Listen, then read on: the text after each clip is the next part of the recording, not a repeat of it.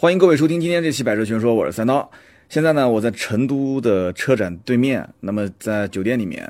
呃，今天晚上现在十一点多了，成都车展呢，今天的媒体日也结束了。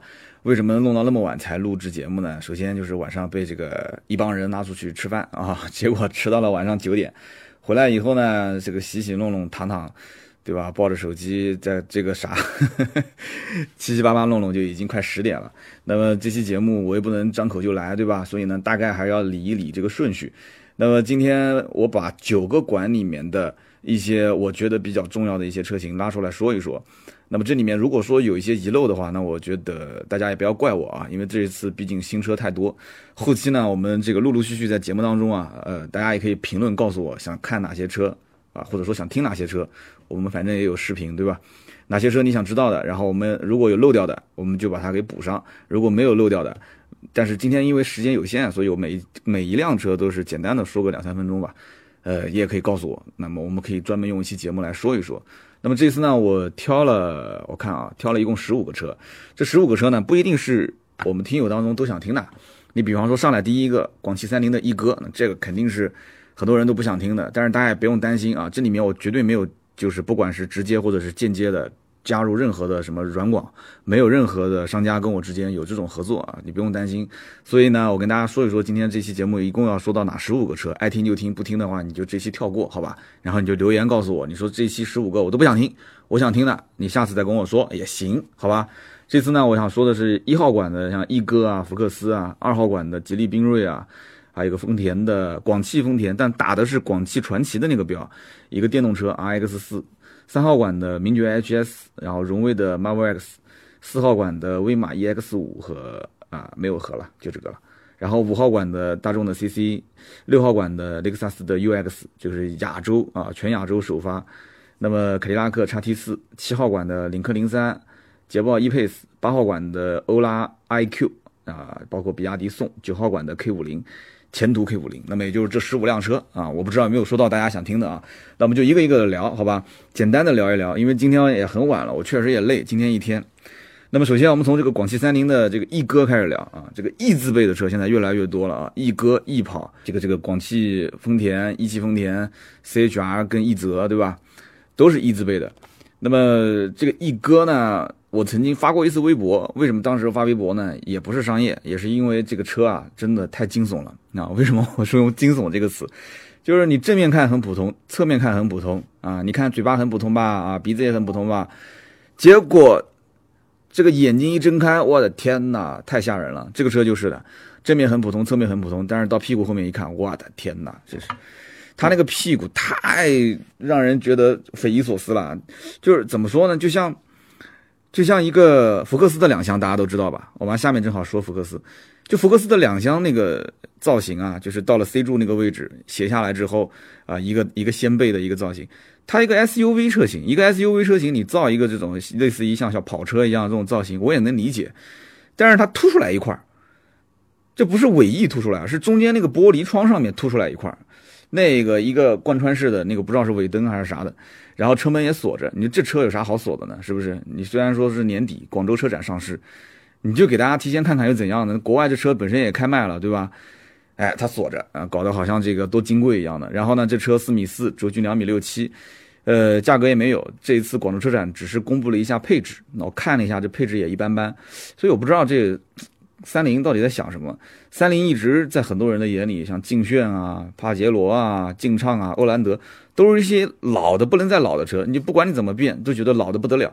然后这车突然说要打八五后和九零后，啊，我觉得真的好奇怪。但是大家要知道啊，日产收购了三菱百分之三十四的股份，所以日产后期会扶持三菱，也会从三菱这边拿去很多它的技术。大家知道三菱的四驱技术是非常厉害的，所以说。这个日产跟三菱之间怎么去玩这这这一出戏，或者说怎么下这盘棋，至少在中国市场会肯定有很多动作的啊。所以三菱这个大家也不要小觑啊。这个车子呢，1.5T 加 CVT，定价我觉得也就是最后的这个定价是不是能挽救它了啊？十一月份真的造型非常夸张，不是一般人能接受的。但是这动力 1.5T 加 CVT，我看国外媒体评价还不错，因为这不是一个中国专供车啊，这是一个全球车型。这车子反正门锁着，内饰我也没看见。据说国外还有一个手写的这么一个手写板，呃，国内也没有，所以是不是减配了，是不是怎样也不知道。就所以很多信息现在都不是很全。但是我个人判断，对于八五九零后来讲，三菱这个牌子悬啊。那么这就是三菱一哥，感兴趣大家可以看一看啊。就今天这个图片，我不知道来不来得及放啊。如果来不及的话，大家过个两天再刷一刷，我可以把这个图片再补上。因为明天飞机回南京，今天晚上我是实在没时间去整这个图片了。那么一号馆还有一个福克斯，这个福克斯呢，我已经看到有很多网友问了啊，微博也有私信的，订阅号也有问的，那么这个盾牌的微信号也有问的。福克斯这是第四代，那么这款车呢？好消息、坏消息都有。那么好消息是什么呢？我们先说好消息吧。好消息就这个车呢，它这个 ST Line 的版本，哇，真的是很帅。实话实说，这个 ST Line 的版本，我觉得真的是把这个钢炮的这个范儿全部带过来了。哎呀，这个设计师终于是睡醒了啊！为什么这么讲呢？因为福克斯在现在这一款是第四代，之前是第三代，第三代就等于马丁脸，对吧？然后在中国第一次国产的是第二代，第二代是零五年国产的。当年福克斯卖的好，其实很简单的道理，两厢车看上去就是一个小钢炮的造型，就很帅啊，很运动。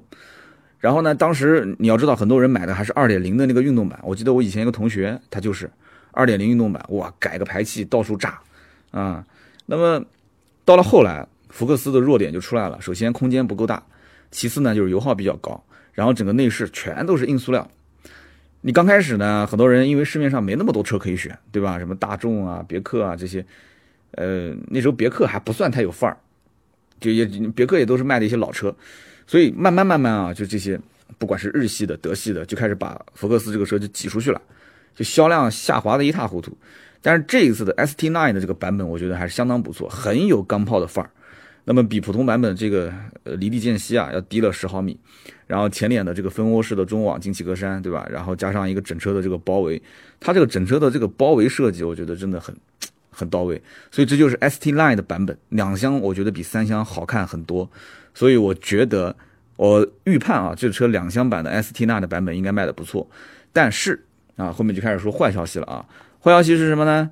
坏消息就是现在展示的都是 ST9 的版本，所以将来你要看到普通版，我估计你会失望。普通版的照片我也看到了，啊，真的是很一般，真的是很一般。因为你你先让我看 ST9 版本，你再让我看普通版，我肯定接受不了，对不对？期望的值很高啊，结果门一推开一看，我去，这个不行，真的是不行，得换。所以说这个我觉得啊，这个车子 ST9 版本呢，就是你出来之后啊，让很多人心里面真的预期拉得很高。然后这内饰也不错，对吧？打孔的平底的方向盘，红色缝线都很带感。我看的时候，我觉得都很带感。但是呢，我我把这个坏消息还是说一说吧。就是第一个，全系三缸发动机。但其实这也不算什么坏消息，现在全是三缸，对吧？别人都玩三缸，你不能不让福克斯玩，这不公平啊！而且你以前不是说这油耗高吗？好，你油耗高，我给你三缸，对吧？而且我给你三缸之后呢，我还有一个 B 缸技术。哎，没听错啊。三缸在 B 缸，那剩几缸了？哎呀，我以前的节目里面说的啊，这个预言就预言准了，两缸真的是两缸啊！这车可以两缸开，但是这肯定不是在正常的这个城市道路啊，你肯定是跑高速了，对吧？呃，在那个发动机最最优化的工况情况下，它 B 一个缸给你省点油，对吧？所以说这个 1.5T 发动机呢，我估计应该是后面的一个主销的。那么还有一个是 1.0T，还有一个是一点五自然吸气。那么以前的这个1.6自然吸气就没了。但是这三个发动机呢都是三缸，所以一定要记住了。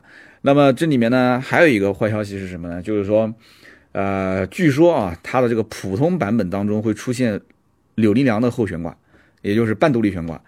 这个呢也不能算是投机取巧，为什么呢？因为你看那奔驰也这么干啊，奔驰的 A 级它就是这么玩的嘛。奔驰的新款的 A 级它也有独立悬挂和非独立悬挂啊，就是反正你想买对吧？我就给你拉低售价。所以非独立悬挂我估计应该是在1.6的版本上。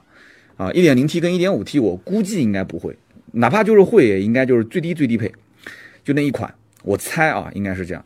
那么这个一点五 T 的版本呢，还有一点零 T 的版本呢，用的都是自家的八 AT 的变速箱，八速手自一体变速箱啊，就之前捷豹路虎上，我不知道是不是用的跟这个是一样的啊，都是八速手自一体旋钮式的，但是它这个旋钮不会说一打火自动升上来啊，那那那成本太高，对吧？而且也很容易出现故障，所以它就是一个固定的旋钮。福特自己家的，那么剩下来的那个1.5的自然吸气就是配个 6AT 变速箱，所以这个车的优点缺点都很明显，那么你如果主打 ST9 这个版本，我个人觉得啊，价格一定要拉低。如果说价格不拉低，我这么说啊，这个车虽然说轴距也加长了五点几公分，空间还是一般般，空间真的是一般般，而且整个内饰啊各方面也没营造出太多的豪华感，还是一辆普普通通的家用车。那么它既然是一辆普通家用的轿车啊，我觉得怎么说呢？也只有说这个 ST9 的版本比较带感的版本，那有一点优势。那既然有点优势，你就不要把价格抬得太高。所以这是我对于福克斯这车我的理解。新款的啊，强烈推荐你要买买 ST9 版本，但是一定要看好价格啊，别说上来原价买，这车不可能原价的，将来优惠个两三万，肯定分分钟的事情，不用想啊。那么接着往下聊，下面呢是二号馆，吉利的缤瑞啊，也有很多的网友问说三刀这缤瑞怎么样啊，好不好啊，能不能买啊？缤瑞能不能买？这有什么好问的呢？我就想不通了。这不就是跟吉利帝豪 GL 一样的车吗？但我这话说的不专业啊。有人讲不对，怎么跟帝豪帝帝豪 GL 一样？帝豪 GL 是什么？1.4T 发动机加上一个加上一个这个双离合变速箱，对吧？这是加 CVT 变速箱啊。一个是偏运动，一个是偏舒适，一个走经济路线，一个怎么样？那都胡扯。这些你要如果说是，那也是吧。但是呢，最根本的区别其实在于什么呢？缤瑞其实走的是一个时尚范儿，走的是一个就是应该怎么讲呢？就是年轻人喜欢的，对吧？比方说中间的那个大屏幕啊，十点二五寸大屏，然后呢顶配 LED 大灯，这总共一共才九万多块钱，就年轻人预算十万块钱，给你一个这个车，行不行？没毛病吧？啊，那么如果说你要想偏宜商宜居，就是你要想中规中矩一些，家里有孩子啊，照顾老婆孩子，年纪也稍微大一些了啊，然后呢手上预算有限，那你买帝豪 GL。你要是年轻有范儿，手上有个十万，哎，你可以买这个车。就说白了，它是一个细分，它和帝豪 GL 其实我觉得区别不大。虽然一个 CVT 一个 DCT 变速箱，但是我觉得区别不大。但是你要注意一点啊，就是说这个缤瑞啊，它上市的价格是七点九八到十一点零九，而且很巧，我就前两天刚刚参加完这个呃长安的这个第二代逸动的 XT 上市 XT，公布价格是七点七九到十点九九，我一看，哎。这不是跟这个帝豪 GL 和这个马上要上市的这个缤瑞是价格一样的吗？缤瑞就比它晚一天上市啊，比这个叉 T。我一看两个价格都是一一个区间，那就是正面刚啊，正面刚我就把两个车子最低配、手动最低配给拉出来就比了一下啊，七万七千九、七万九千八，差两千块钱。结果一比，这个缤瑞呢比它的这个车身长度是要长，但是轴距其实都差不多，动力呢也有优势，对吧？一个一点六，一个一点四 T。但是配置完全不能比啊！配置一拉开来之后，发现我去那个长安逸动叉 T，那配置那一那 那一条全是小黑点啊！而且，呃，缤瑞最低配的七点七九万，连车身的 ESP 都没有，所以这个版本生不生产我都不知道啊！没有 ESP 车身稳定系统，所以这根本就不能比嘛。那么车身长度长一些，然后这个发动机 1.4T 有点优势，但是这个逸动 XT 呢是 6AT，而且是爱信的啊原装进口的变速箱，所以这些东西我觉得懂的人肯定自然会去比，那不懂的人你就看看外观吧，对吧？看看外形，看看内饰，差不多反正就行了，该买就买呗。这两个车都是市面上销量最大的自主品牌的轿车。那么再往下看二号馆还有一个车，广汽丰田的 RX4，这个车很有意思，它明明贴的是广汽传祺的标。但是它放在广汽丰田的展台，你要如果说广汽传祺没来也就算了，广汽传祺的展台就在丰田的对面，然后我就跑到广汽，我这个人喜欢来事啊，我喜欢来事，我跑到广汽传祺的三那个那个展台，我去问他，我说哥们儿，对面那辆车是你们家的吗？是啊，我那为什么不放在你们展台啊？他说不是我们，我不是听说不是我们这边造的。哎，他说对了，这个车不是在广汽传祺这个，呃，生产线造的，它是广汽丰田的工厂里面，啊，生产线生产出来的。那么这个车子呢，这个你稍微对这个广汽传祺的车了解一点，应该就知道了，它的造型跟广汽传祺之前的 GS 四的 EV 纯电版本是一样的。那么有人讲这车有什么好聊的呢？我觉得也没什么好聊的，普普通通的一款车，外形普通，内饰普通。我看了一下它的续航里程，三百多公里，三百七十六吧，这还是六十公里等速工况啊。正常的续航综合的话，应该是两百七。我觉得还是信两百七比较靠谱。就我觉得没什么特点，但是我要说但是啊，但是你要知道，一汽丰田也好，广汽丰田也好，现在面临的是什么问题？现在面临的是他们要把自己的这个，因为丰田有自己的强混嘛，对吧？就是不插电的强混，他要把自己的这个强混推向市场。但是前提是一定要遵守现在国内的补贴政策。现在国内什么补贴政策啊？纯电、插混。所以这一次在在那个成都车展啊，丰田有三个展台，注意啊，有三个展台，一个是一汽丰田，一个是广汽丰田，大家都能猜到，对吧？那有人讲，那还有一个什么展台啊？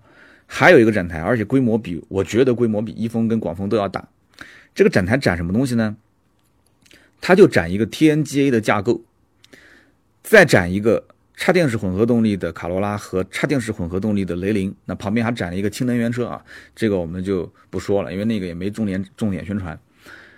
这个插混的卡罗拉跟插混的雷凌，绝对是在目前就中国市场的一个很特别的产物。我不知道其他国家卖不卖啊？这很明显嘛，对吧？赚积分拿补贴嘛。哎，我之前强混你不补是吧？好，那我插混你总能补了吧？是不是？那插混总能补了吧？所以，因此这个广汽丰田 RX 四啊，我觉得也是丰田公司在往纯电动车企就往纯电动车上走的一个一个试验田，就是在试水。虽然现在是广汽传祺的标，将来如果丰田说，哎，我要拿过来自己做，你给它标换了不就行了吗？对不对？那很简单的事情，所以我觉得重点关注这个丰田啊，后期在新能源这边步子应该跨的还是挺大的啊。但是会不会扯着那什么呢？我就不知道了啊。步步子跨的挺大，但是你如果现在你就死守着这个，死守着强混这一件事情不放，你不做插混，你不做纯电，那是肯定不行的啊。那么这是二号馆，那么到三号馆看看啊。三号馆是什么？三号馆其实我觉得新车发布会力度各方面都比较大，然后人气也比较旺的。名爵跟荣威，这也不用说，现在国内自主品牌比较红火的啊，就不管是从炒作方面，还是从营销方面，还是从真的产品力方面，一个是吉利，一个就是名爵，这两家不用说的啊，包括荣威。那么名爵展台是什么车呢？HS，HS 之前呢，这个我节目里面好像提过吧，我参加过他们的一次这个就是这个这个这个荷尔蒙主题的这么一个发布会，哎，没想到这一次这个车型。呃，预售的这个就是每一款车的名字也叫什么荷尔蒙什么荷尔蒙荷尔蒙，那既然叫荷尔蒙就不用说了，这车肯定是打九零后的市场，对吧？那么我把它的优点缺点都带着说一说啊。这个车呢，预售十七点一八到十九点七八，二点零 T 发动机，六速双离合变速箱啊，二百三十一匹马力。那么很多人可能就要抱怨了啊，就谁抱怨？其他人不说，我们自己家的那个视频编辑啊，就视频后期和摄像。他最近要换车，他也看了这个车，他就有点抱怨，他说这个超我预算了，他十五万左右我考虑，那十七八万这个太贵了。我说你别急啊，看着预售十七点一八万，但是这车啊，真正上市的时候，我估计应该在十五点九八，啊，十六万上下，应该预售肯定是要贵个一万来块钱。那么有人讲那还是贵，好，你要如果说还是贵，那我们就看一看荣威 R 叉五起售，我讲二点零 T 啊，起售十六点九八万，对吧？名爵自家有一辆锐腾，这车已经挺老的了。锐腾 2.0T 起售十四点八八万，那你说这车新车对吧？而且高配还配那个波斯音响，还有运动座椅，配置是它的亮点，对吧？你要知道很多车企成本增加几十块钱要大老板签字，这个我一点不夸张啊，成本加几十块钱。大老板就要签字，你根本就是根本就不要想这是什么运动座椅、波斯音响这种配置。你想在这个车上，谁不知道能把价格拉低那更好？但是他为什么要把波斯音响跟运动座椅加上去？大家仔细想想，好好想想啊！就荣威现在想干的事情和名爵干的事情其实都是一件事。名爵现在最想干的是什么？就是把自己的品牌往上提。合资品牌的车子价格很高，好，我跟他去杠，那价格我高了，那那我肯定卖不过去嘛，对吧？那。自主品牌价格拉的那么低，拉的那么低，配置这方面如果再把它拉的很高，那就不挣钱。你挣它干嘛呢？你做它干嘛呢？名爵想干的事情其实很简单，就是我价格比正常的自主品牌略高一点，可能高个一两万，但是呢，我把配置，我把里面的内饰给它搞得无尽奢华，或者说是各种享受性的东西，科技配备，我给它做做上去。那么这样的话，是不是就就两个好处啊？第一个。我不去跟那些自主品牌往下走的去拉价格战，这个打价格战将来肯定是要打死的。我不跟你去求，啊，第二个我保持这样的一种调性，那么慢慢慢慢的话，哎，它自然有就会有一个可能品牌往上走的一个突破口，所以我觉得这是很关键的。那么这个荣威的 Marvel X 啊，Marvel X，呃，英文发音我估计也不太标准，Marvel Marvel X。那么这款车呢，之前也是宣传，哇，就各种很炫的一些宣传啊，这个这个荣威光之翼。那么这个车我当时走进去看的时候，咵，那个车门一拉开，我就惊呆了啊！拉车门的时候就已经惊呆了，为什么呢？因为它是那种就有点像之前大家可能比较熟悉的那个蔚来 ES 八，就是那种隐藏式的门把手。哎，我当时心想，这一纯电动的 SUV 又不是什么概念车，为什么要？我当时还特意问了人，我说这是量产车还是概念车？那量产，对啊，这量产车啊，量产车还是一个这样的一个隐藏式的门把手，还是很炫的。拉开车门，我当时就呆了啊！为什么呆了？那个内饰，我的个天哪！这官方叫做什么？叫鎏金之翼配色，整个内饰黄色的，土豪金，而且你所有能碰到的地方，真皮包裹，打孔真皮，缝线，啊，就这种感觉，我讲的夸张了啊！就之前可能就是在保时捷卡宴上面能见到，很夸张。然后我一看中间那块屏幕，我当时也惊呆了啊，十九点四寸，十九点四英寸啊！但不能翻转啊，兄弟们，要求不要太过分啊，不能翻转。有人讲说啊，能不能翻转？十九点四英寸再翻转，那要碰到车顶了。我跟你说，真的不能翻转啊。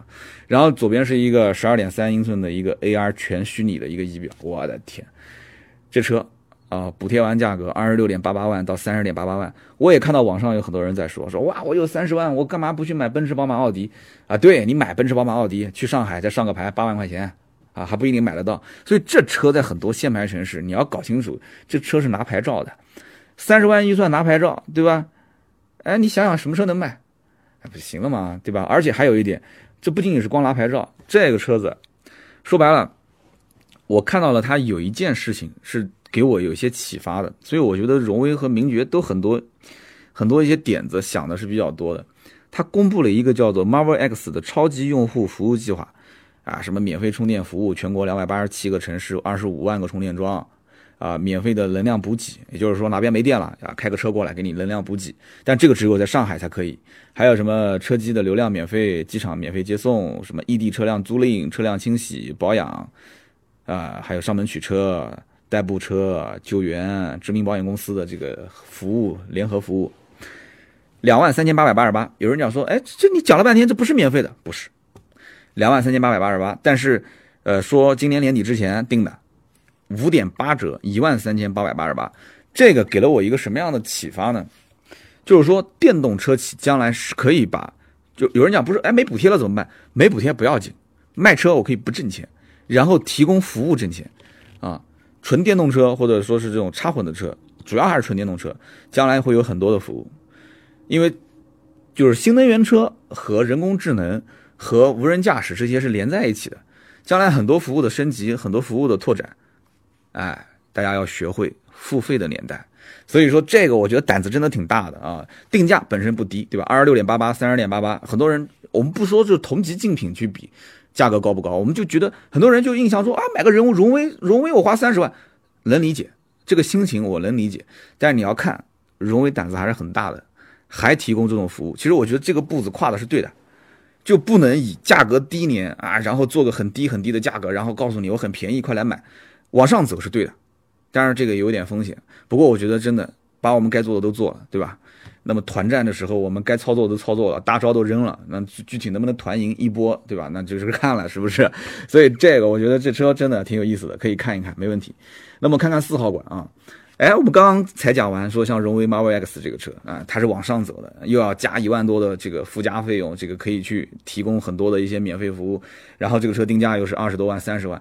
四号馆，我就看了一款车，四号馆的威马 EX 五啊啊，当然其他车我也看，但是这款车我觉得重点可以说一说。这个车呢，看上去就是一个普普通通的 SUV。实话实讲，它如果不是一辆纯电动车，或者它不是新造车势力，啊，我根本不会看，真的。你给他换一个什么，什么什么什么北汽的标，给他换一个什么江淮的标，我肯定不会看，就是因为它是威马。说白了，它就是因为是威马，所以我才看。那它是威马，它是个纯电动车，它卖多少钱呢？它当年扬名整个江湖，其实也就是因为定价低。呃，入门级的就是这个这个补贴完的价格十一万二啊，十一万两千三，十二万四千八，十四万九千八。那分别续航里程三百、四百、五百，就是十一、十二、十四、三百、四百、五百续航里程。那么它还有个 Pro 版，Pro 这个这个就跟买手机一样的嘛，Plus 版本。Pro 的版本呢就贵了，十九万多、二十一万多。这个企业我觉得可以带着说两句啊。这个企业背景它很特殊，它和那些新造车势力啊，它都不一样。这个企业呢，号称是最像传统车企的新能源车企。为什么呢？首先，它的创始人之一啊，老老大沈辉，沈辉原来是吉利集团副总裁，沃尔沃全球副总裁。哎，他他这个履历是非常漂亮的，但是其中他有一条没写进去，但是也不需要写啊，也不需要写，大家听过就过了。今天晚上也比较晚，我这个脑子啊，我估计喝了点假酒，我现在什么都想说。他有一个履历，就是跟南京的一个老板一起创业过，呃，但是当然了，这个创业他不是很成功的，但这个我觉得也没什么，对吧？你创业嘛，现在他创业也不能说就一定成功，对吧？所以说这个威马 EX 五，其中一个是沈辉啊，另外一个叫杜立刚，这个人大家可以百度搜一下，杜立刚，杜立刚是做这个三电的系统研发的，可以说是非常牛叉的人啊，就是老前辈，骨灰级的了。所以这个威马车企其实前身就是杜立刚的这家公司，三电系统研发的这家企业。那么加上沈辉这种传统制造业的经验和他的这个社社会关系，那就肯定，所以肯定他就是什么，他要说我要把量做上来，十万的年产量啊，兄弟们，十万的年产量什么概念啊？一这个蔚来 ES 八到现在交付也就是几千台啊，几千台。十万，这是他的目标啊！然后说九月份就要交订单了。后来现场我跟人聊说，反正我看那销售的语气也不能确定。这个电动车很有意思啊，包括刚刚我们在说那个荣威的时候，呃，也说到这个关于这个定金的事情，就是说什么两万三千八百八的服务费啊，就是付了小定的人，那你可以一万三千八百八去买这个服务。威马也是一样的，威马分小定跟大定啊，小定就是付个三千块钱，就是这车我有意向，我付你个三千五千。这叫意向金，所以他们就要小定，大定呢就定了你就不能退了，大定给个五万三万，那么这个车我就开始给你交付时间啊，小定就是意向，那交付时间可能也会拖，所以呢这个威马很有意思啊，工厂是在温州啊，算是比较像传统企业的一家新能源企业，那么这个十万的产能啊，我我我我也想泼一点小冷水啊，十万的产能，我相信。为什么呢？你把这个这个这个这个整个的车企的四大车间，你给它建起来也没问题，对吧？加班加点。但是关键问题是，哎呀，这个话我真的不知道该说不该说。你新能源企业啊，你新能源车企车身上那么多配件，很多都是依托第三方提供的，其中最关键的就是电池。你十万的产能，你就需要十万个电池包，这个没话讲吧？对不对？你纯电，你不可能纯电，你靠空气来跑，十万个电池包，你告诉我。你就问问宁德时代能造出来吗？而宁德时代也不可能说就给你威马 EX 五一家提供电池，宁德时代提供不了怎么办？那你可能要找天津力神，对吧？苏州宇亮，还还有好多，是不是？那我就问了，你怎么保证电池品质的统一性？是不是？这是一大问题啊！官方也有解释，但这个解释大家自己看吧，好吧？我们接着往下聊，下面呢就是这个大众五号馆，五号馆大众的这个 CC。大众 CC 呢，我们的微信订阅号写过一篇文章，然后呢，我看的不是很满意，我就给这个盾牌啊稍微改了一下。我说你这篇文章啊，最核心的两个点你没有写，就是买大众 CC 的人他到底要干什么，对吧？大众的特色就是没有特色，大众的车子长得都一样，你坐在里面开个大众，你都不知道是开具体是什么配置的车，对吧？你到底开的帕萨特，还是开的迈腾，开的 CC 还是开的什么？那长得都一样，但是拉开车门就不一样了。这就是 CC 的最大的特点，四个车门是无框玻璃，对不对？你带个妹子，对吧？妹子一上车，车门一拉开，哟嚯，你这车跑车啊啊！叫老远一看，哇，这个？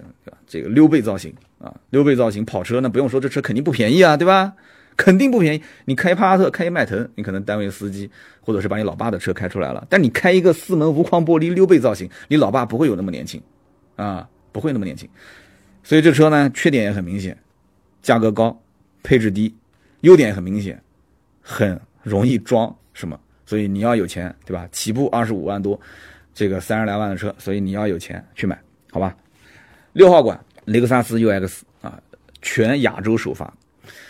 雷克萨斯一贯的傲娇，你说以前你 LS 不给人看，围着也就算了，他这次雷克萨斯 UX 也围着，你这有什么好围的呢？我就搞不懂了，你不就不就一丰田的 CHR 一泽吗？换个标吗？二点零对吧？DCVT 这有有什么违证的呢？我就搞不懂了。哎呀，还搞俩保安站旁边，对吧？车长四米四，车高一米五，就看上去我远看的时候啊，因为当时我本来是看这个宝马的发布会，然后前面的音乐放时间太长，我回过头来一看，哟呵，这 UX 在现场，我就过去看，然后看一个日本人，应该是个大领导在那边，满头大汗，那个身上，我的天，颈子、脸上全是汗。为什么他全是海？很简单，因为对面宝马在放这个、这个、这个放那个 TVC，就是放那个就是那个广告片，那声音你知道的，那宝马的音乐，那宝马所有的广告都是咚咚哒咚咚哒咚咚，全是这种咚。那个日本的那个领导在旁边，哎我我的鸡巴，六六哎，我都听不见，就是讲两句，旁边人意思挥挥手，就意思，实在是听不清。那个旁边的那个摄像呢也在听，那个拿着手捏着那个耳机，然后那个日本人已经是非常非常。就是啊，你知道日本人很敬业的那种，他只要一挥手开始，然后旁边还有提示词，老外呃那个日本人啊不是不是我里讲了半天，那边停停停停停不行，要等那边音乐停下来，我也不知道他在说什么，就站在那个 U X U X 的旁边。就这车呢，我一开始真的我看我印象中啊，我觉得它和雷克萨斯 N X 之间应该就是大和小之间的关系。N X 车其实长得还可以啊，虽然我也不是特别喜欢这种造型，但能接受。但我一看这 N X 啊。我觉得这有点像跨界车，两厢跟 SUV 之间的一款车型。然后完了之后，这车头也不是特别的，就不是特别的雷克萨斯那种感觉，就是那种，就是那种就是什么纺锤形的前脸，也不是特别的明显。然后尾部造型也不是特别的厉害，就是你知道 CHR 跟奕泽的那个后尾灯啊，就特别的立体凸出来的。这个车呢也凸出来一点点后尾灯，但是就不是那么明显。然后车的内饰呢？也中规中矩，因为网上现在有几个媒体是进去拍了它的内饰，我后来回头我也看了一下，在介绍内饰啊、后排空间啊各方面啊，说这个什么工艺那个什么工艺，但那肯定是高配，这不用说的，百分之百是顶配，那车肯定贵的要死啊，肯定贵的要死。那么低配具体什么样的内饰不好说，我看它两边中控台的上方还有跟那个雷克萨斯 ES 一样的啊，两个大旋钮啊，所以说这个车啊，第一将来上市不要指望说价格便宜，不可能的。啊，不可能的。第二，两点零加 DCVT 这样一个动力的匹配，我觉得啊，花那么多的钱，你买雷克萨斯到底图的是什么？你图的是它免费保养吗？我觉得不是。你最起码有一部分的原因是图它一个标，但是我觉得至少在 NX 和包括这一款 UX 两款车上，我觉得这个标它的价值的体现不是特别高啊。我觉得至少是在 ES 这个车系以上，雷克萨斯的这个标的体现才算不错，才算不错。所以这个 NX 我实话实说我不看好啊，我不是特别看好它的，呃，一个是外形，第二个是它的将来的定价，我都不是很看好。你你想，CHR 跟奕泽都卖那么贵，对吧？都是十四五万、十六七万的价格，你指望这车能便宜吗？肯定不便宜，二十多万起步嘛，对吧？那么接着往下聊，好吧？凯迪拉克的叉 T 四，凯迪拉克叉 T 四，呃，这台车当时上市应该是三十号。对，应该是三十号吧，也是在这个成都车展前几天。你要知道，成都车展前几天上市的车啊，这个上市发布会的成本都非常高，所以经销商、厂家的这个厂家的这个预期应该也非常高啊。我看到有些这个发布会还把经销商请过来到现场，因为给他们打打气。那么这个叉 T 四是凯迪拉克的第一辆紧凑型 SUV，这车看起来不错。没什么毛病啊，就是跟叉 T 五也差不多，缩小了，价格呢也还不错，起步是二十五点九七万。我当时觉得，哎，这价格挺低的，对吧？虽然说我也知道，像 Q 三啊这些车，包括宝马的像叉二啊这些，都不是很贵。但是你二十五万多，你你也不能不能指望人家更低，而且你知道这车二点零 T，你不能拿 Q 三一点四 T 去比啊，对不对？我们有一说一，有二说二啊，这车二点零 T 的排排量啊。那么同一天上市的。这个捷豹有一款叫 E-Pace，大家知道捷豹这出了名的定价是不不便宜的。捷豹的 E-Pace 定多少钱？站稳了，听好了，二十五点八八万。所以这个我就觉得啊，在紧凑级的豪华品牌的 SUV 里面，一场大战啊，一场大战是在所难免。都拉了这么低的价格啊，捷豹 E-Pace 二十五点八八万起售，而且我告诉你，配置还不低。我当时拉了这个二十五点九七万的叉 T 四跟捷豹 E-Pace 二十五点八八万，我把它拉在一起比。我本来我心想，那不用说的嘛，凯迪拉克叉 T 四，通用是做配置最在行的嘛，对不对？通用的车是最不吝啬给配置。结果拉出来一看，哎，我去！我当时还觉得我可能是不是看错了，那个捷豹 E-Pace 左边一排黑点，右边的 x T 四没有，但是往下拉，哦，往下拉 x T 四一排全是黑点，左边的捷豹 E-Pace 没有。那捷豹 E-Pace 比 x T 四多了什么？主动安全。我去，捷豹 E-Pace 主动安全配置那是标配啊！我们一会儿啊带着说吧，七号馆就是捷豹 E-Pace，对吧？捷豹 E-Pace 的主动安全，而且捷豹 E-Pace 全系的都是四驱，全系四驱啊！虽然它是适时四驱，适时四驱全路况自适应控制系统啊，包括这个矢量分配系统。扭矩的矢量分配系统，包括动态稳定系统，包括紧急制动辅助、电子制动力分配、起步防滑辅助。我的天，主动安全配置全的不得了！就我刚刚说都是标配啊，E-Pace。所以当时我看到我都吓一跳。所以捷豹也算是睡醒了。就这 E-Pace，我觉得可以关注一下啊。后期捷豹如果，哎呀，这个优惠幅度再大一点，哇，那是相当给力啊。那么这个你拿二十八点八八万车去跟人家的这个价格一对比，所以这个二十八点八八万是跟。两驱豪华运动版的这个凯迪拉克叉 T 四跟它进行对比啊，它是二十八点四七万，是这两个车的配置放在一起比。好，我们继续往下聊，啊，就最后再补一句吧。这个叉 T 四上市价格其实不高，但是这个凯迪拉克家里面还有一辆 ATS R，这个车优惠幅度实在是太大，没办法，那这个车优惠完才二十万左右，所以同样也是二点零 T，自家的轿车打完折二十万左右，你说你能让它能卖贵多少呢？所以因此。这个时候我觉得将来优惠个三四万块钱应该问题不是特别大啊。那么这个是叉 T 四，那么叉 T 四聊完，刚刚我们七号馆聊了一个 E-Pace 是吧？啊，E-Pace 带着再说两句吧。E-Pace 呢，我刚刚说了它的那个标配是不错，然后这个 E-Pace 呢还有一个特点，大家记住了，看上去它是跟捷豹的 F-Pace 很像，像一个小缩小版的，但是记住它有个本质的区别，这个车。不是 F-Pace 上的八速手自一体变速箱，不是的，它是 ZF 的九速变速箱，所以这个级别捷豹是要去厮杀的。F-Pace 那个级别，它可能跟它自家有路虎，路虎你看发现神行这些，我的天，那价格那么低，就路虎、捷豹、捷豹、路虎中间，我觉得它有一些这种兄弟之间啊，呃，也不能说是搭配吧，就互相可能有一些错位。但是这个车是义无反顾要去杀市场的，所以你要去打奔驰 GLA，呃，这个刚刚说的叉 T 四，还有奥迪的 Q 三，宝马的叉二，所以这个国产的紧凑 SUV，这个捷豹 E-Pace 定那么低的价格，我觉得有一点戏。为什么我说有一点戏？不是说很有戏，那就是这个车没有加长啊，这个车子 E-Pace 跟海外的空间是一样的，哎，这是何苦啊？我跟你说，这车如果要是加长，绝对无敌啊！加长它个十公分，对吧？要搞就给它搞长一点，那加长十公分，那就成那个 F Pace 了，那不行，最起码加长个六公分吧，对不对？加长个六公分，你卖个二十八点八八万，我去，那这车我跟你说，百分之百爆款。就是我今天把话撂这啊，就加长个六公分，就百分之百爆款。很可惜呀，很可惜，为什么不加长啊？不加长啊？这车太可惜了。七号馆还有一个品牌啊，领克零三，领克零三啊也是超多人问啊，领克零三一点五 T、二点零 T 两个版本啊，这车其实我觉得也不要去问什么动力配置了，也不要问说内饰是什么样了，因为外形你都能看到了嘛，内饰就是领克零二，简单吗？动力就是领克零二，简单吗？我聊完了，就就就这么简单，一点五 T、二点零 T 就领克零二的动力嘛，对吧？然后加上七速双离合变速箱，然后完了之后这个。里面的整个内饰我也看到了，整个内饰那种，我上次评价领克零二的时候我说的那个，我去那个哇，很赞啊，这个内饰很赞。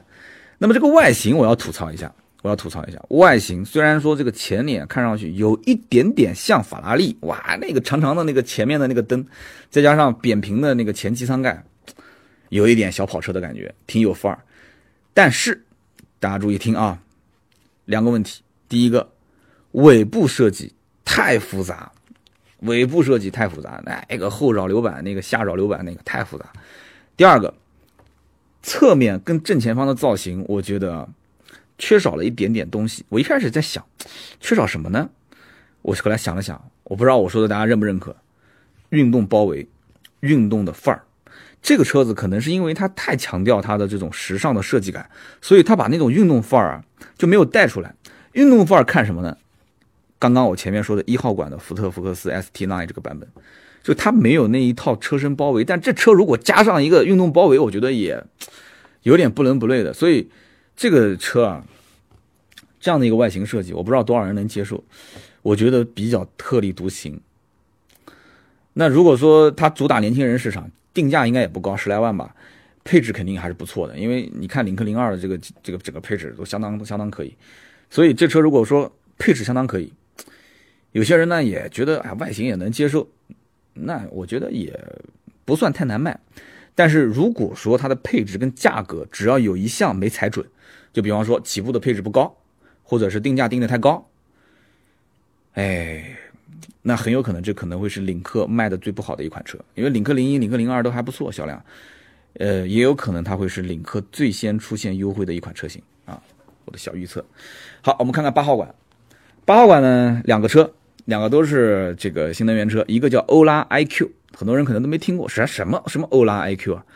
欧拉 iQ 其实很简单，介绍一下，长城汽车老魏的啊，全资的独立的子品牌。有人讲说，哎，长城不是有魏了吗？对吧？不是有魏了吗？长城汽车、长城魏，对吧？怎么怎么还有一个欧拉 iQ？我跟你一说，你就能理解了。二零二零年的时候，宝马跟长城不是合资做了一个叫光速汽车吗？光速汽车将来造什么？有人讲造新能源啊，对，光速汽车是造新能源。那你总得让人家练练手，是不是？将来宝马跟长城合作完之后，他总得把很多技术得消化在一些这个车型上吧？对不对？一个是练手，二是将来就像这个吉利的领克，它不是要消化沃尔沃的很多技术嘛？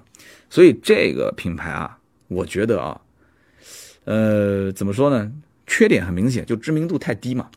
但是优点也很明显。首先，它是依托于这种传统的长城的这种制造企业，就是它不像一些新能源造车企业，它没有车厂，对吧？没有造车厂。那么补贴完的价格也相对来讲还行，八万多块钱、九万多块钱啊，十万多块钱。造型就是我要吐槽的，太夸张了，这造型很怪异的造型。这个造型怎么个怪异法呢？就是你看它像个三厢车吧，它也像个三厢车；它像个 SUV 吧，也像个 SUV。所以它就像什么？就像之前的有一辆叫做观致观致三 GT，大家知道那车吗？就是一个像 SUV 的三厢车，或者一个像三厢车的 SUV。或者说像什么呢？像双龙艾腾，双龙艾腾，我曾经形容那个车就像是屁股被人切掉的。它这个车呢，就相当于是艾腾把那个屁股加上去之后，就是车顶很高，多出来一个后尾箱。所以这个车造型我觉得是挺挺怪异的，挺特立独行的。但是哎，你看它像个概念车，所以很多人会可能对它印象比较深。这反而是个好事，可能还不一定是坏事。但什么什么人去买，就冲着补贴买就行了嘛？你管它长什么样的？而且它不是一款车，后期啊，三年之内还要再出几款车，还要再出什么 R 一、R 二这些。好，这就是欧拉 iQ。那么比亚迪呢？比亚迪，我看到了一个秦 Pro，但我不想聊啊，秦 Pro。那么还有一个是比亚迪宋，哎，这车我想好好聊一聊。比亚迪宋就是他们现在都是用那个叫什么 Dragon Face，就是之前唐那一期我不聊过了嘛，就把这个设计师奥迪的设计师请过来之后，我去就各种改。哎，你还别讲。这个设计师啊，真的给钱就是不一样，大师就是大师。这个 Dragon Face 放到了这个宋上面之后，那宋以前的那个造型，我觉得真土了掉渣。这造型一上去，哎，有模有样，真的有模有样，感觉就像是一个小号的这个比亚迪唐。呃，唯一我觉得失败的就是后尾灯，我不知道为什么那个贯穿式的尾灯，就少这整个造型设计，我觉得太复杂，太复杂。现在都是简约式的，就搞的那种一个贯穿式的，上面下面都有。不好看，我觉得反正就是尾部造型是一大败笔。但是这个宋啊，好处是什么？首先，宋的发布会它是呃燃油版，然后这个插混版和纯电 EV 版同时出现。你要知道，唐当时也就是燃油版跟插混版，没有出这个 EV 版。我不知道为什么，可能也是因为价格问题吧。这个宋。是 1.5T 插混，唐是 2.0T 插混。我的看法就是唐太过激进。我当然那期节目不叫秒天秒地秒空气嘛，价格也太贵，二十三万九千九起步，这价格就太贵了。宋呢是比较顾家的一个产品，十七万多，所以我觉得宋将来的销量应该是比唐要大。十七万多，很多人还是能接受的，特别是很多限牌城市啊。这车真的是外观大变样，内饰也大变样。内饰我觉得就不要介绍了，看了唐之后再看这个就很简单，十二点八寸大屏幕，中间可旋转，就那么回事啊。那么这个秦 Pro 那个版本，我当时看了一下，也是换了，我的天，也是换了这个同样的一个家族式的造型。九号馆啊，也是到了我们节目的尾声。九号馆前途 K 五零，这个车我看网上黑它特别多，很多人说啊，这车跑不快的车，这车跑得快跑不快有关系吗？对吧？我想吐槽几点。第一，这个车跑得快又怎么样？百公里加速四点六又怎么样？四点六的前提是，人家是个电池，你知道电池你要突然啪给它把电给放了，那你后面你别开了。虽然说它的这个续航里程，我看到网上写是三百八十公里。但这车，我不知道是不是真能跑那么多那么远啊？但是这车确实也轻量化，哇，这真的是下了血本。我当时看，你要如果从壳上来看，从一个车壳上来看，对吧？全铝合金的车身框架，碳纤维的覆盖件，车的内饰，我去，那座椅阿肯塔拉的反毛皮，那这无敌了。六十补贴完六十八点六八万，我跟你说，买回来就停车库里面，你就是不开，对吧？就是妹子上个车，你带她出去吃个饭，停回家。我觉得都值，真话，我跟你说真话，六十八点六八万哎，兄弟啊，什么样的这个超跑，你给我买一台六十八点六八万，能买，就唯一就是你花了七十万买一这车，妹子还要问你说，哎，你这车虽然看上去是个超跑，那你跟我实话实说，你这什么牌子？你说是前途，啊啊，就买这车就有前途了是吧？你说不是不是不是，这车名字叫前途啊，就长城华冠的公司啊。姑娘一听说啊，长城公司啊，不是长城。华晨公司不是华晨，那什么公司啊？哎，就我也不知道给你怎么解释，反正就是超跑啊，多少钱？哎，你你你你怎么说呢？你恨不得把网上所有新闻都删了，对吧？所有的媒体都不要报道，然后你跟妹子说两百万啊，妹子哇两百万哇好有前途，就跟你走了，是不是？但你一说多少钱，妹子上网一搜，补贴后六十八点六八万，妹子当场就不愿意了，说还没我自己开的保时捷贵呢，对吧？啊，但是这些都不重要。都不重要，它是一辆超跑，对吧？我当然我没开过，因为有些媒体试驾过了，我也不知道能不能模拟出那种声浪。只要这车没故障，就你就把它当一个普通的电动车开，哎，然后模拟出一些声浪，那我觉得就够了。那这真的那装什么的范儿，没明明没有发动机，它竟然还有一个纯透明的机舱盖，我都不知道这个纯透明机舱盖是意义是什么。你是要想让看大家看看那个电机的工作原理吗？你给大家看看电机也可以啊，但它用一个覆盖件把它覆盖起来了。它一个全透明的机舱盖里面用一个覆盖件把它覆盖起来。你像那个什么小米手机，你背面那个壳子，你让我看到还有一些那种虽然也是假的啊，虽然也是假的啊，什么电路板什么的，你说什么工程师版或者什么这个这个这个铁粉版啊，可以没问题。你给我一机舱盖，结果里面又把里面东西给盖住了，你想干什么？你想干什么？你就不是平白无故的增加成本吗？但这车真的很好玩。哎呀，管中间十六十五点六寸的中控屏，悬浮式的仪表台，很带感，非常带感。六十多万啊！我想想看，六十多万我还是存钱买 NSX 吧。啊，我心目中的我家车库里的超跑啊，本田的 NSX 不错。那么以上啊就是九个馆，我今天呢也是都聊完了。这个聊了多长时间了？哇，也将近五十分钟了啊。好的，那么以上呢就是今天我们聊到的啊，成都车展的九个馆的，我觉得可以值得说一说的，或者说是我看过的十五款车型，也希望大家多多的加以点评，好吧，多多互动。那么有哪些漏过的、漏掉的，那么大家就跟我说，好吧，我以后有机会我在节目当中跟大家好好说一说。我现在随便想想，我就我就知道好多车了，肯定有人要说，那全新途胜怎么没说啊？然后这个宝马的新叉四啊，包括这个奥迪的 Q2L 啊，呃，包括什么起亚的 e 跑啊。呃，这个长城卫的 VV 六啊，啊，标志的新款四零八啊，啊，等等这些车是吧？啊，没关系，大家如果想听什么，你跟我说，没问题，好吧？那么以上就是今天节目所有的内容，下面是关于上一期，呃，我们节目的互动啊，留言互动环节。上期节目我说的是新车延保是否值得买这个话题，那么我看到有很多很多的留言，大家的留言互动积极性让我非常感动，真的，我每一条都看，但是这个回复呢，有的时候我的回复也会被吞掉。哎，这个也挺郁闷，但是现在大部分百分之八九十的回复都没问题了，这个也是我不停的跟喜马拉雅后台跟这个技术啊那边在沟通，我说一定要帮我解决，真的。那么找了三条啊，第一条就是我们的点赞最多的，将近一百个赞啊，这个姓名叫做 A R E S 杠 C P，他的留言很简单，我要一瓶燃油宝，三刀三刀听到没？我要一瓶燃油宝，三刀三刀，听到没？就这么一条留言被顶到最顶上啊，将近一百个赞。很多人说我估计是拿不到了，兄弟，我就扶你一把。结果我看到很多人在后面还模仿他，说我也要一瓶，三刀，你给不给？听到没有？看到没有？我跟你说啊，今后今后再留这样的言，也不能说不行啊。我要说不行，很多人不留言了，看心情吧，好吧，看心情吧。但是这一次的留言呢？我当然是这么回复他的，我说你呢，如果就这样留言，我要是给你，那我这面子没地方搁，对吧？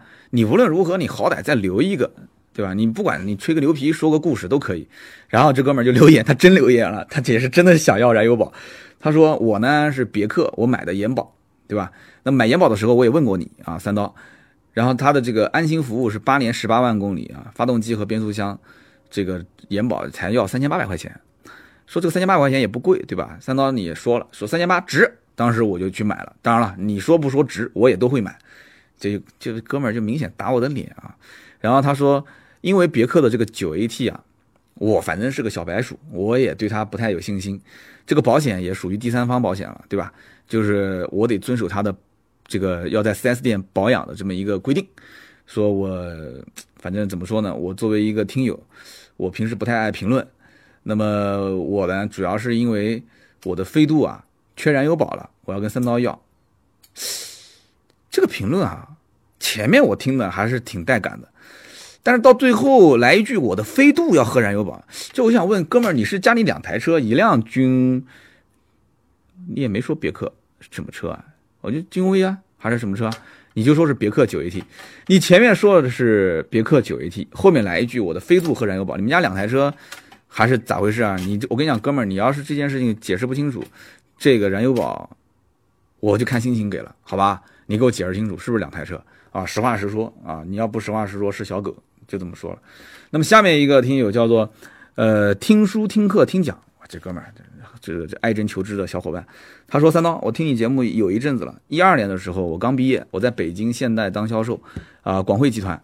当时呢，他们推这个延保服务，那个时候呢，卖延保都是打包销售。我们的口号是“人有医保，车有延保”，这个人才，谁想的口号不错。他说啊，我当时是稀里糊涂的在卖，客户也是稀里糊涂的买啊。我可以负责的讲，就当时客户很少有主动有情愿买这个延保，他们都是觉得说，哎，反正这个买车嘛，对吧？少加点钱作为换价格的一个交易条件。这个我上期节目也说了。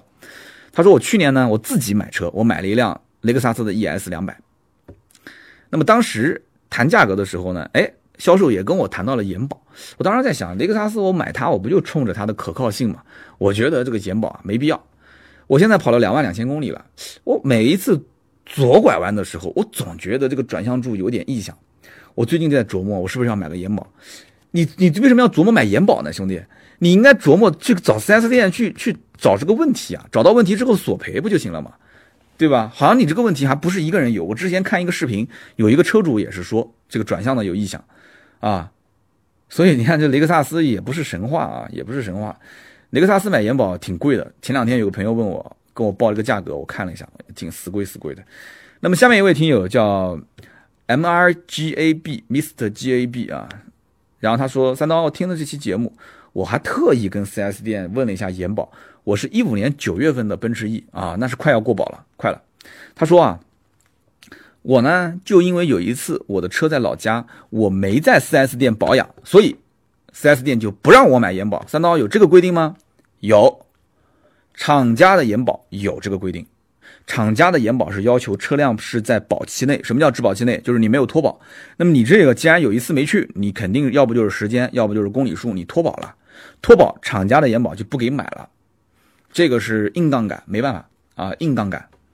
但是 4S 店的店铺卖的延保，我觉得问题不大。你跟他谈一谈，就是保发动机跟变速箱那个，我觉得问题不大，好吧？那么好，以上呢就是今天节目的所有的内容。那么感谢大家的收听啊，我确实现在大家应该能听出来了，我已经是半睡半醒的在录这期节目了，好困好困啊！现在都已经几点了？都快一点了。那么，呃，我也希望大家多多呢去留言和点赞。那么与此同时，呃，我也希望能把我的节目转出去，让很多也没听到这个或者没看到成都车展的朋友，也可以通过音频可以了解到更多的新车。那么更多的原创内容也可以关注我们的订阅号啊，搜“百车全说”。最近呢，我们在这个开放微信群的加入，大家如果感兴趣，可以加入我们的讨论。那么加微信四六四幺五二五四四六四幺五二五四，加盾牌的微信之后呢，他会把你拉到群里面。你要有什么咨询车辆的事情呢，也可以微博私信我，也可以找他，也可以在群里面聊，都没问题。好的，今天这期节目就到这里，我们下一期接着聊，拜拜。